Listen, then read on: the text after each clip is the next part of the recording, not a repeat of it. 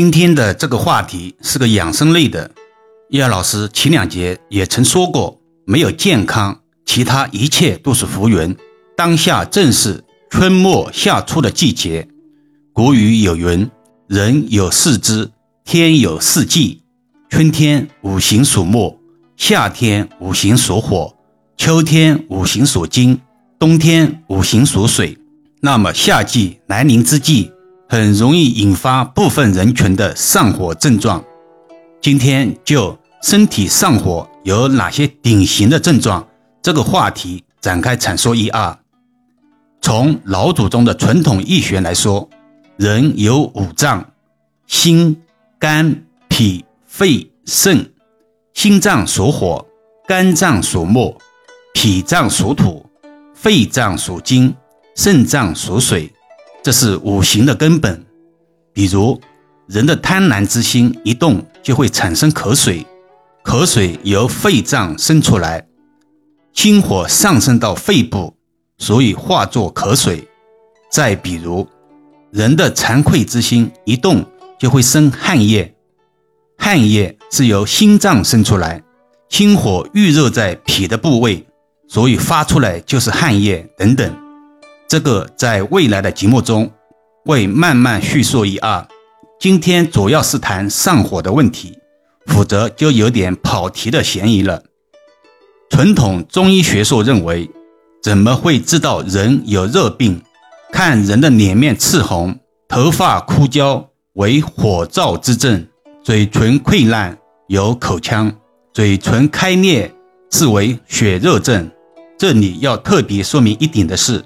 所谓脸面赤红，是红中带黑、红中带紫的红，而不是白里透红的那种润泽性的红。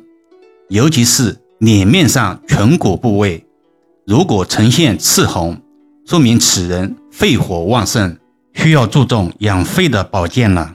姚老师前面也曾说过，火在人体内表现为心，而心在人体外。则表现在舌头，还决定着人体的血气和毛发。听到此处，也许有听友会困惑：上面的内容有点深奥难懂，能不能说一点我们日常生活中身体上火有哪些典型的症状呢？并如何养护？易阳老师，一个长期钻研传统医学的平凡人，当然也有世俗烟火。养生是每个人都需要的修行，那就说一点浅显易懂的常识。其实内容本质差不多，一个是深入，一个是浅出。好了，闲话不说，回归主题。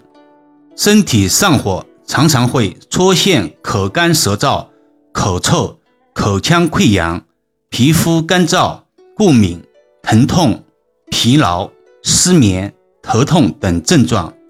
如果有以上情况，也许就是身体上火了。那该怎么办呢？便捷实用的当然是食疗，例如多喝水、多吃清凉食物、减轻辛辣食物、多吃蔬菜水果等，调整生活习惯，保持充足的睡眠、适量运动等，以及适当的药物治疗，都是可选的方法。保持身体的平衡也是很重要的。另外，上火的人从性格上也能看到一二：烦躁易怒，因地火上升所导致的情绪不稳定，容易病得烦躁易怒、情绪低落等。所以，从现在开始，找到合适自己的、能够控制火气的方法，比如看书、冥想。听音乐等，让自己这个夏天比一般人都冷静，收获要比想象中还要多。传统医学认为，一命二运三风水，四季阴德五读书，六名七相八敬神，九交贵人十养生。虽然把养生排在末尾，并不表示说养生在人的生命中作用不大。这是需要说明的是。古人在表述或者写作的时候，也许是为了要让人更容易熟记，常常编成歌诀，用现在语言来理解，就是需要押韵吧。平常在音频结尾，大多会讲一些养生类的小知识，其实是易遥老师提醒大家，养生也是软风水的一种方式，慢慢体会吧。好了，今天暂时先聊到这里吧。更多分享，请至易遥文化主页收听、关注、点评、打赏、转发，或者手上有月票的听友，可以给老师投上两票。虽然是手指动一动。却能让老师感恩许久。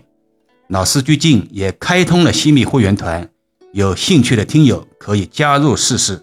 每个月可以和易遥老师互动交流，还可以畅听易遥老师所有的音频，也可以把专辑分享给身边的家人，形成共识，减少在风水布局中的阻力。